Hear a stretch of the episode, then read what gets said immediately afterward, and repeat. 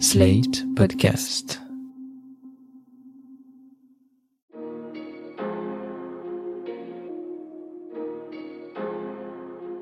Bonjour et bienvenue dans Le Monde Devant Soi, le podcast d'actualité internationale de Slate.fr.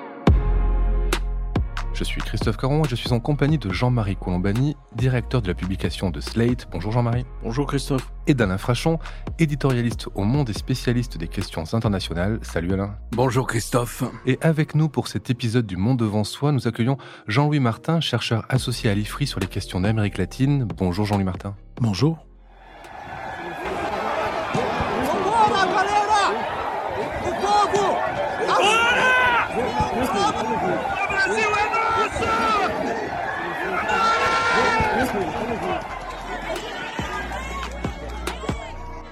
Quasiment deux ans jour pour jour après l'assaut du Capitole par des partisans de Donald Trump persuadés que l'élection présidentielle américaine leur avait été volée par les démocrates, le Brésil a vécu des émeutes inédites dans sa capitale, Brasilia, le 8 janvier dernier. Des centaines de soutiens de l'ancien président d'extrême droite, Jair Bolsonaro, ont ainsi saccagé les lieux de pouvoir de la démocratie brésilienne quelques jours après la prise de fonction de Lula, élu fin octobre avec 51% des voix. Après quelques heures d'occupation, les manifestants ont finalement été délogés par la police, l'initiative a été mollement condamnée par Bolsonaro, bien plus fermement par Lula, et depuis, près de 1500 militants d'extrême droite ont été arrêtés. Comme ceux de Trump, les soutiens du président sortant estiment que l'élection présidentielle brésilienne a été volée et ont donc tenté de se faire justice eux-mêmes. Après la sidération vient donc l'heure des questions. Comment qualifier cette émeute? Est-ce une manifestation qui tourne mal, une insurrection ou une vraie tentative de coup d'État, Jean-Marie Colombani? D'abord, dans les milieux bolsonaristes, les choses étaient annoncées puisque avant même la défaite, ils prévoyaient que ça se passerait mal et ils prévoyaient que de contester le résultat avant même que le résultat ne soit connu. Donc il y avait ce climat-là qui préexistait. Après tentative de coup d'État, oui, sauf que l'armée n'était pas là, puisque l'ambition et l'objectif de ces bolsonaristes, c'est de créer une situation de chaos telle que l'armée soit obligée d'intervenir pour rétablir un régime militaire, celui qui existait jusqu'à 1985. Et ça ne s'est pas produit. L'armée n'a pas été au, rendez-vous. En revanche, ce qui était au rendez-vous, c'était la police locale qui manifestement n'a pas fait son travail et ne voulait pas faire son travail, ou bien c'est un certain nombre de milices aussi qui ont contribué à cela. Donc voilà, c'est une tentative avortée on peut dire que ça devait aller normalement dans l'esprit des organisateurs jusqu'à un coup d'État. Jean-Louis Martin, cette insurrection, cette manifestation vous a surprise quand vous avez vu les images sur les télés du monde entier? Pas tant que ça, parce que comme le disait euh, Jean-Marie Colombani, c'était annoncé par les bolsonaristes qui avaient euh, dit très clairement qu'ils ne reconnaîtraient pas le résultat des élections si elle était perdue par leur candidat. Il fallait s'attendre à une contestation d'une manière ou d'une autre. Et puis, euh, c'est pas la première fois qu'il y avait à Brasilia ce genre de manifestation. Alors, c'était resté jusqu'ici policé. Euh, en particulier, début décembre, Bolsonaro avait organisé un rassemblement de ses partisans exactement au même endroit. Donc, non, pas vraiment de surprise de ce qui est, ce qui est arrivé. Et ça aurait pu, comme disait Jean-Marie dit, dégénérer si, enfin, tourner en coup d'État réussi si l'armée avait suivi. Le Brésil, Jean-Marie, euh, vous l'avez dit, est une démocratie relativement jeune qui date de 1985. Il y a eu des épisodes démocratiques avant la dictature militaire. C'est une démocratie jeune, mais est-ce que c'est aussi une démocratie fragile, Alain? Fragile sûrement, mais il s'est passé euh, à Brasilia ce qui s'est passé à Washington le 6 janvier, c'est-à-dire que pendant quatre ans, vous avez eu Trump qui n'a eu de cesse de dénigrer toutes les institutions de la République euh, américaine. Et particulièrement, dans ce qui concerne les juges, il a nommé un maximum de juges uniquement sur des bases idéologiques. Pour le reste, il n'a cessé de critiquer, d'insulter même les grandes institutions de la démocratie américaine et toutes les médiations qu'il y a. Même chose avec Bolsonaro. Bolsonaro a passé ce premier mandat à dénigrer les institutions, à mépriser les institutions, et tout particulièrement la magistrature, et notamment la magistrature suprême, le tribunal suprême, je crois, constitutionnel, parce que les juges de ce tribunal ont entériné les enquêtes judiciaires contre lui, et parce que c'est dans l'ADN des mouvements protestataires de réduire la démocratie à l'élection. Si je suis élu, je suis le propriétaire de l'État, de la police, de la magistrature, des contenus de l'enseignement supérieur, et ainsi de suite. C'est ça la caractéristique des mouvements protestataires. Quand vous passez deux ans ou quatre ans à dénigrer les institutions, lorsque vous êtes battu, mais ces deux dernières années, Bolsonaro a préparé le terrain. Il a dit que les élections seraient probablement truquées, exactement de la même manière qu'avait fait Trump, en disant si je perds, c'est que les élections auraient été truquées. Or, c'est ce qu'a dit Bolsonaro. Et donc, il y a une mécanique infernale qui se met en route avec les mouvements protestataires et qui aboutit à euh, ce type d'insurrection, de manifestation ou d'émeute avec lesquels le chef est plus ou moins complice. Alors, il y a deux hommes, hein, Bolsonaro et Trump, mais il y a aussi deux systèmes politiques, deux systèmes constitutionnels. On sait que les institutions américaines sont solides. Est-ce que les institutions brésiliennes sont aussi solides que les institutions américaines? Est-ce que Lula peut avoir autant confiance que Biden, par exemple, dans la police, dans l'armée, dans la justice? Ils ont un système judiciaire qui est assez solide et il a montré sa résistance euh, pendant les années Bolsonaro. Cela dit, il s'agit, comme aux États-Unis, d'un système fédéral. C'est 27 États.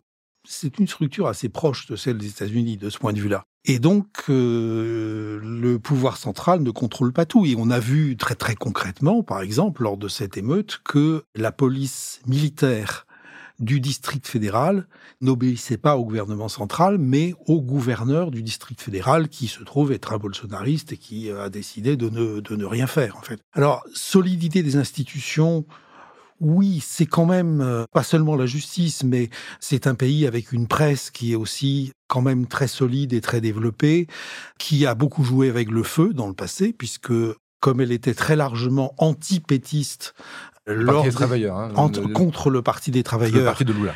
Elle a, lors de la précédente élection présidentielle, en très très grande majorité, plutôt soutenu Bolsonaro. Alors plutôt avec des, des variantes, c'est-à-dire par exemple Globo, qui est le principal groupe de médias, a été extrêmement bolsonariste au début.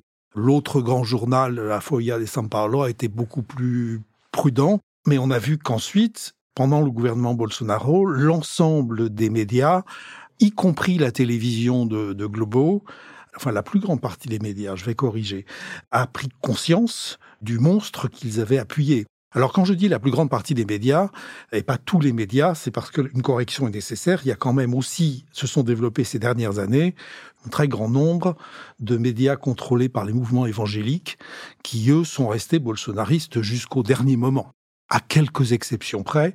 Enfin, je veux dire 90% des. Euh, il y a encore lors du des, des, émeutes, enfin juste après, un des principaux, un des pasteurs évangéliques les plus influents, qui s'appelle Malafaya, a essayé d'expliquer qu'il s'agissait simplement d'un rassemblement pacifique et qu'il y avait un petit peu euh, où il y avait eu quelques débordements.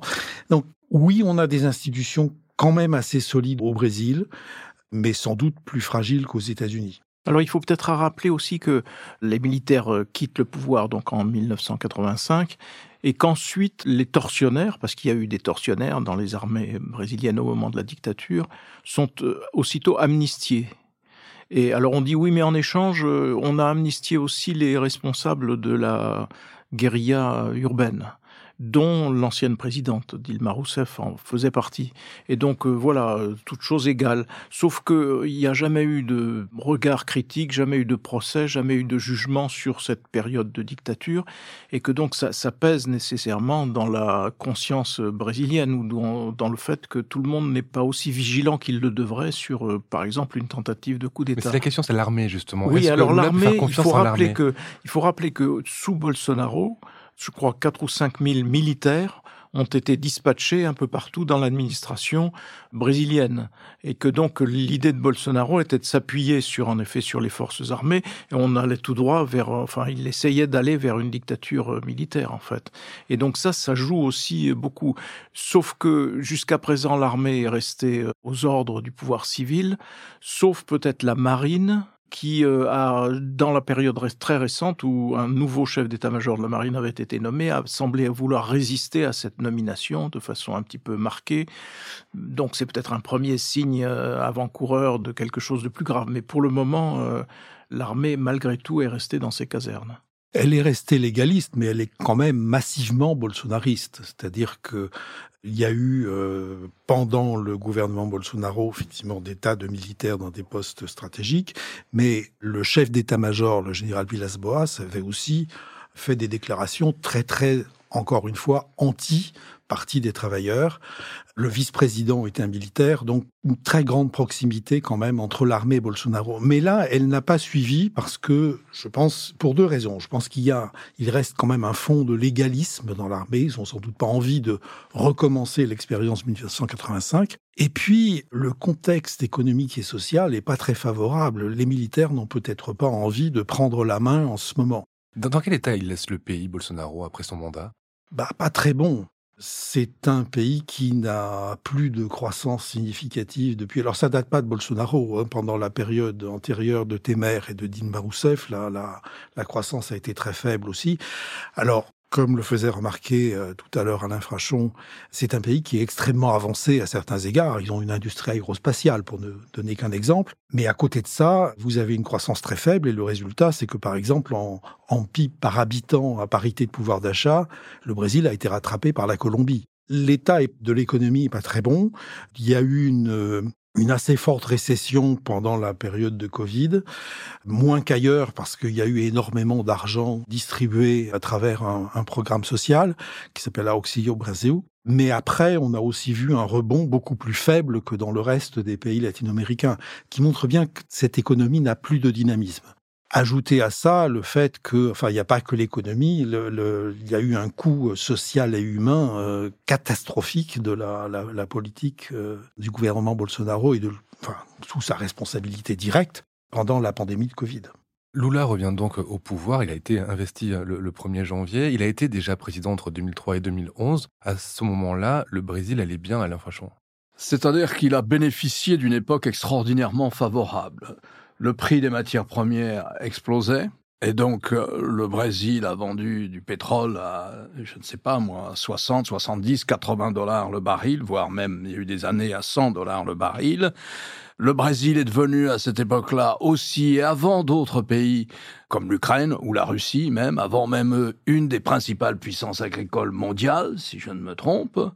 Et donc, euh, il a bénéficié de tout cela. Il a bénéficié d'un climat de conscience sociale en installant une sorte de bourse familiale pour les, les familles les moins favorisées. Bon, il a creusé la dette, il a creusé les finances publiques, mais malgré tout, il s'en est pas mal sorti. Ce qui s'est mal passé, c'était le troisième mandat du Parti des travailleurs, c'était avec Dilma Rousseff, en partie d'ailleurs de la faute d'une sorte d'ambiance de vengeance qui avait au Parlement, au Congrès, et qui ont forcé Dilma Rousseff à démissionner. Mais il faut voir que cette période, qu'elle est assez faste, notamment sur le plan des revenus pétroliers, a, il faut le dire aussi, du temps du Parti des travailleurs, généré une corruption invraisemblable. Et c'est pas une corruption ponctuelle. Ça a été une sorte de corruption structurelle d'alimentation des partis politiques avec une partie de la rente pétrolière, comme c'est souvent le cas. Donc voilà, ce sont des années dont les Brésiliens ont peut-être un bon souvenir, mais qui ont laissé aussi un héritage plus discutable.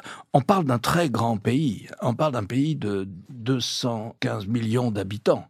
On parle d'un pays avec une démographie complètement incontrôlée. Donc on parle d'un très grand pays, d'un pays clé pour l'ensemble latino-américain. Il faut jamais oublier ça. Et c'est un pays qui reste une vraie puissance économique, même s'il n'y en a pas de croissance depuis un certain temps. Alain parlait de, corruption euh, dans l'État brésilien. Euh, Lula lui-même a été accusé de corruption, a été empêché de se présenter en 2018, si je ne me trompe pas. Depuis, il a été blanchi de toutes ces accusations? Alors, pas exactement blanchi. La Cour suprême a réexaminé, d'ailleurs pas tous, mais un certain nombre de jugements euh, prononcés contre lui et les a cassés. Alors, d'un autre côté, on peut dire que vous êtes innocent jusqu'à ce que le contraire ait été prouvé. Et effectivement, il n'y a pas de, de preuves actées par un tribunal de la corruption d'Oula. Ce que la Cour suprême a dit aussi en cassant les jugements, c'est qu'il avait été condamné par des juges partiaux. C'est dans la décision de la Cour suprême. Donc il est aujourd'hui, à mon avis, très difficile d'avoir une opinion définitive, complètement certaine sur ce qui s'est passé. Alain Frachon avait raison. La période des années euh, Lula, c'est-à-dire les années, euh, enfin à partir de 2002 et les, ces deux mandats, ont vu une très très forte augmentation de la corruption au Brésil, en particulier parce que les ressources disponibles pour la corruption augmentaient dans des proportions tout à fait considérables. C'était aggravé aussi par les structures politiques brésiliennes. Au Parlement brésilien, vous avez une multitude de petits pays et la pratique ancienne de petits partis. Et la pratique ancienne, c'est simplement d'acheter les votes. Le gouvernement achète les votes pour faire passer euh, les lois qu'il estime opportunes.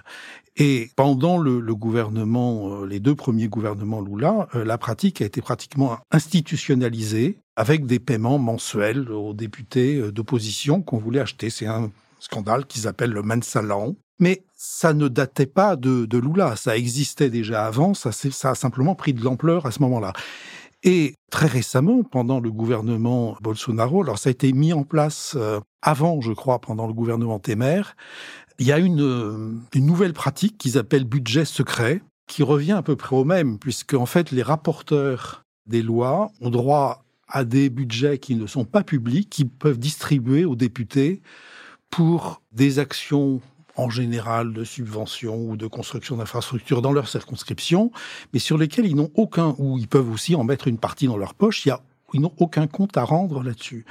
Donc ça prend une autre forme que les paiements mensuels aux députés et aux sénateurs, mais la pratique n'a pas beaucoup changé. Ça pourrait changer un petit peu, ou alors faudra qu'ils trouvent autre chose, puisque la Cour suprême a récemment pris une décision établissant que cette pratique des budgets secrets était illégale. Donc qu'il faudra trouver autre chose maintenant. Bolsonaro, pendant que ses partisans euh, assaillaient les, institutions euh, à Brasilia, Bolsonaro lui était en, Floride, euh, aux États-Unis. Jean-Marie, comment se comportent les États-Unis vis-à-vis du Brésil? On sait que pendant très longtemps, ce pays a été très interventionniste en Amérique latine. Quelle est la position actuelle du, bah, de Washington Ce qui est salutaire pour Lula, justement, c'est qu'après cette tentative à Brasilia, il y a eu une, forme d'unanimité internationale au soutien de, Lula et des institutions qui est allé même jusqu'à la Russie, puisque le soutien a été euh, presque universel, et donc euh, notamment beaucoup de la part de Biden et des États-Unis. Donc ça, c'est un point important dans le paysage. Alors que jusqu'à présent, ben, le lien entre existait fortement entre Trump et Bolsonaro, puisque Bolsonaro était la copie conforme, au fond, comme l'a expliqué Alain tout à l'heure, la copie conforme de, de Donald Trump. Le fait qu'il soit d'ailleurs réfugié en Floride euh, aussi, euh, mais de même que le chef de la sécurité de Brasilia, qui a été démis de ses fonctions après ces événements, et qui est aussi en, Floride. Alors on dirait en Floride, il n'y a pas que des réfugiés favorables à Donald Trump. Il y a une grosse communauté brésilienne. Dans il y a une grosse communauté brésilienne, il y a surtout une très grosse communauté cubaine à Miami notamment.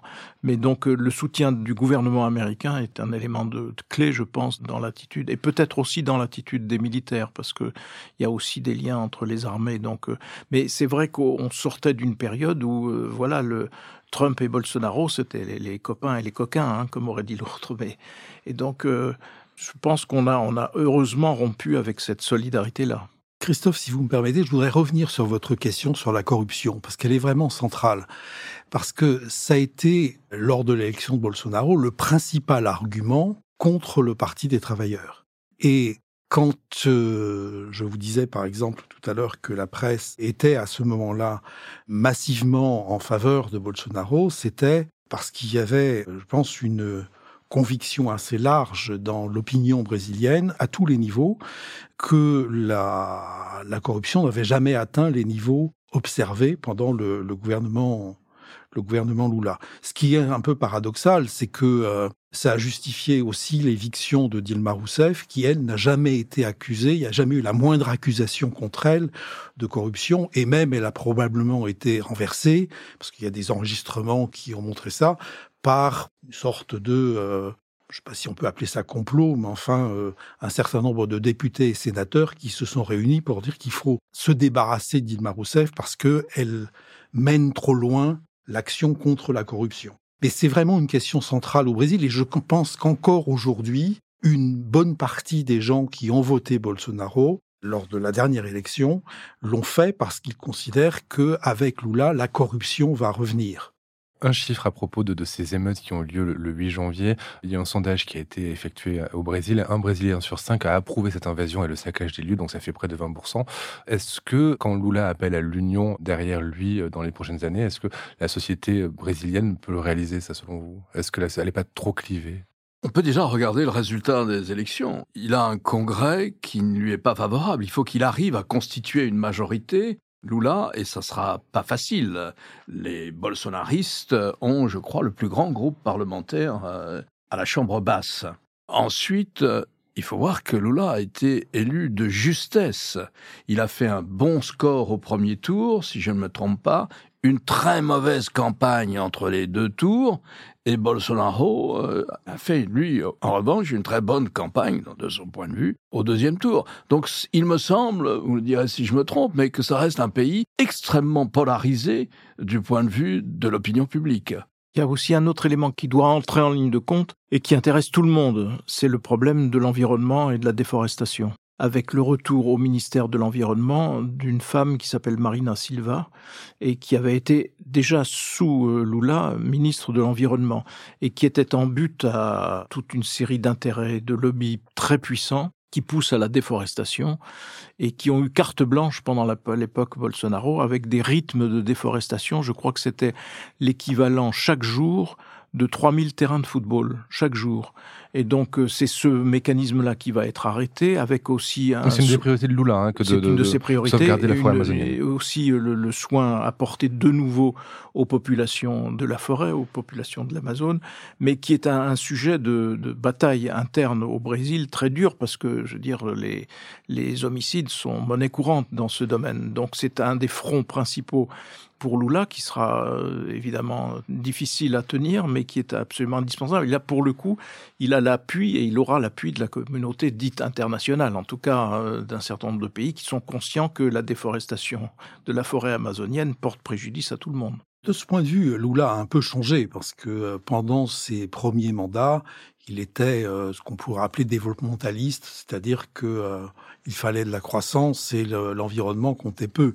D'ailleurs, Marina Silva avait euh, quitté le gouvernement sur un désaccord de fond. Alors, c'était pas exactement au sujet de l'Amazonie, c'était au sujet d'un méga barrage euh, dans le nord-est, je crois qu'il s'appelle Belamonte, auquel elle était très opposée. Mais on a le sentiment que de ce point de vue-là, Lula a quand même évolué. Et puis, euh, de toute façon, après Bolsonaro, on peut avoir que du mieux.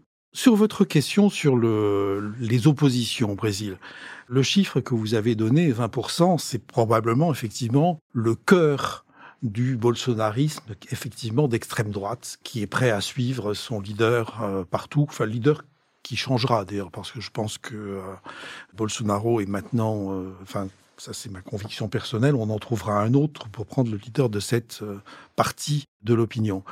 Mais je crois que les, les difficultés de Lula vont au-delà, parce que je pense que Bolsonaro a fait d'énormes dégâts à l'environnement, à la société brésilienne par sa gestion de la pandémie. Il a des résultats extrêmement médiocres sur l'économie. Mais pour moi, son principal dégât, son principal passif, il est culturel. C'est-à-dire qu'il ne faut pas s'illusionner sur ce qu'était le Brésil avant, avec une société, euh, tout le monde euh, danse la samba, fait le carnaval et va au match de foot. C'était une société qui était déjà extrêmement dure pour les pauvres, pour les noirs, pour tous les déviants euh, d'une manière ou d'une autre. Mais il y avait quand même un lien social et puis une sorte de d'essence dans les relations qui faisait que les relations entre les gens étaient quand même relativement pacifiées. Ça n'est qu'une impression personnelle qui a été renforcé par un voyage récent au Brésil. Que maintenant, tout est permis, en fait, puisque le langage s'est totalement libéré avec Bolsonaro et il devient euh, socialement acceptable de maltraiter quelqu'un parce qu'il est pauvre, parce qu'il est noir, parce qu'il est différent de vous, parce que vous êtes plus puissant que lui. Et ça, ça va être extrêmement difficile à corriger. À mon avis, beaucoup plus que l'économie ou un changement de politique sur l'Amazonie.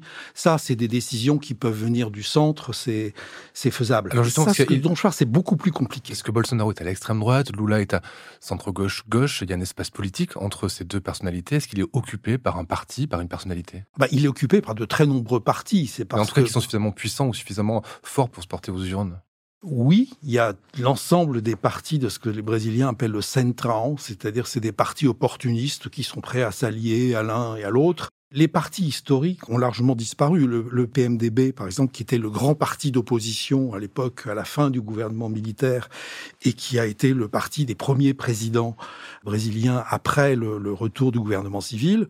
Aujourd'hui, bah, sa candidate, c'était Simone Tebet, qui a fait 6% des, voix, alors qu'ils avaient pourtant une, une bonne candidate avec cette personne le PSDB, qui était le parti de Fernando Henrique Cardoso, qui a été président à la fin des années 90, c'est du même ordre de grandeur. Ils sont devenus tout petits. Mais vous avez une multitude de partis prêts euh, à se vendre aux uns aux meilleurs dix ans à un moment donné.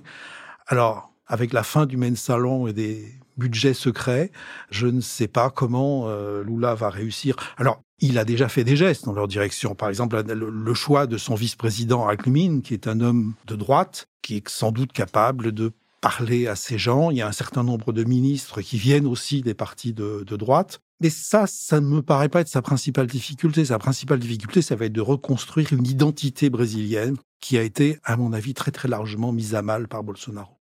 Pour finir, à propos d'identité brésilienne, une question pour vous, Jean-Marie. On a vu les partisans de Bolsonaro porter le maillot de la Seleção, de l'équipe de football. Alors, dans l'imaginaire, les représentations collectives, c'est une équipe métissée, plutôt progressiste. Enfin, moi, je l'imaginais plutôt, voilà, plutôt à gauche. Ce n'est pas le cas, en fait. Alors, on a vu que Neymar est un soutien fervent de Bolsonaro. Oui, à gauche, non, c'est ce que j'allais dire, parce que Pelé lui-même était très conformiste dans ses choix politiques. Vous êtes encore sur l'image de Socrates, qui était... bien que, bien qu'issu d'une population euh, noire, Pelé il était très conformiste et très conservateur dans ses choix politiques. Neymar, en effet, est bolsonariste, donc euh, n'assimilons pas les joueurs de football à, une, le un de cette, Je ne sais pas répondre à cela. Voilà, de toute façon, on parlait d'identité tout à l'heure, mais l'identité, c'est toujours le prétexte mis en avant par les populistes de tous bords et les apprentis euh, dictateurs pour justifier de leur euh, politique sectaire et, fermée.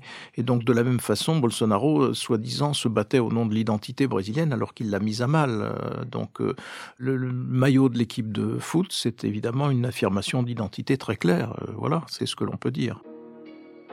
Merci Jean-Louis Martin pour vos explications. Je rappelle que vous êtes chercheur associé à l'IFRI sur les questions d'Amérique latine. Merci Alain, je rappelle votre chronique chaque jeudi dans Le Monde et sur le monde.fr. Jean-Marie, quant à vous, je rappelle votre participation à l'émission politique le jeudi sur France 24. Merci messieurs et à la semaine prochaine. Merci Christophe. Au revoir. Christophe. Au revoir.